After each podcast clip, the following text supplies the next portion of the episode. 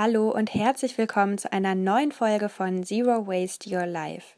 Ich hoffe, es geht dir heute gut. Bevor es morgen mit der Serie zu den großen R des Zero Waste Lifestyles weitergeht, gibt es heute eine Folge außer der Reihe. Es ist ein Thema, das mich aktuell selbst mal wieder stärker beschäftigt und darum möchte ich es heute mit dir teilen. Heute beantworte ich die Frage, was Zero Waste mit Selbsterkenntnis zu tun hat. Wie du vielleicht schon auf Instagram mitbekommen hast, schreibe ich aktuell an den Texten für meine Website, die kommende Woche live geht. Bis eben habe ich am Text gearbeitet, der mich und meine Arbeit vorstellen soll. Und ich muss zugeben, obwohl ich jetzt seit fast zehn Jahren als Journalistin arbeite, fällt es mir immer noch schwer, gerade bei dieser Sache auf den Punkt zu kommen. Ich sehe mich als sehr vielseitige Persönlichkeit. Klar positioniere ich mich gerade als Laura, die Zero Waste Expertin, und gleichzeitig macht mich so viel mehr aus. Ich bin auch Laura, die sich mehr als die Hälfte ihrer Lebenszeit im Kinder- und Jugendparlament und anderen Gruppen engagiert hat. Laura, die schon als Kind und Jugendliche dann laut geworden ist, wenn jemand ein Arschloch war. Gerechtigkeit im Kleinen und global lag und liegt mir einfach schon immer am Herzen. Laura, das ist auch die Frau, die regelmäßig Fernreisen unternimmt. Wie das mit Nachhaltigkeit einhergeht, erkläre ich dir gerne wann anders. Auf diesen Reisen, vor allem in Südostasien, habe ich unglaublich viel erlebt. Ich bin in Indien auf dem Weg zur Arbeit über Müllberge geklettert und habe mir auf Bali die Nase zugehalten, wenn ich an einem brennenden Plastikhaufen vorbeilaufen musste. Ich habe auf den Philippinen von meinem Lieblingshostelbesitzer Siggi gelernt, wie man aus recycelten Colaflaschen erdbebensichere Ziegelsteine baut und mir beim Surfen dort den Fuß an einem Stück Abfall verletzt. Ich könnte ewig so weitermachen.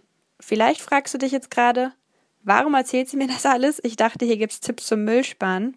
Naja, lass mich noch zwei weitere Erfahrungen mit dir teilen, die ich auf Reisen gemacht und in mein Leben übernommen habe. Erstens, egal wo du dich auf der Welt aufhältst, es gibt überall wundervolle Menschen und von jedem Menschen kannst du etwas lernen. Zweitens, wenn jeder von uns vor seiner eigenen Haustür kehrt, haben wir nicht nur alle genug zu tun, sondern bewegen uns Stück für Stück in die richtige Richtung. Wie komme ich darauf und was hat das mit meiner Website und vielleicht noch wichtiger, mit dir, ja sogar mit uns allen zu tun? Während ich heute an meinen Texten schrieb, ist mir eins bewusst geworden. Der Zero Waste Lifestyle bedeutet für mich viel mehr, als einfach nur Abfall zu vermeiden.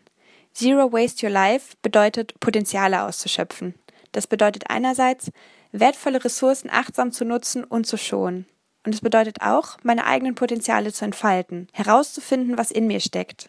Ich hätte bis vor einer Weile nie gedacht, dass mich mal Menschen nach Haushalts- und Einkochtipps fragen. Mittlerweile habe ich gelernt, wenn ich Spaß an etwas habe, fällt es mir einfach leicht und ich kann mein praktisches Wissen anschließend auch viel leichter und gerne mit anderen teilen. Gleichzeitig lerne ich auch nach wie vor super gerne von jedem, der irgendetwas besser kann. Und das ist wie bei jedem von uns immer noch eine ganze Menge. Und zuletzt das für mich Wichtigste. Zero Waste Your Life soll Spaß machen. Es bedeutet mich zu fragen, was mein Leben bereichert sowohl in materieller als auch in immaterieller Hinsicht. Was mir gut tut, darf bleiben.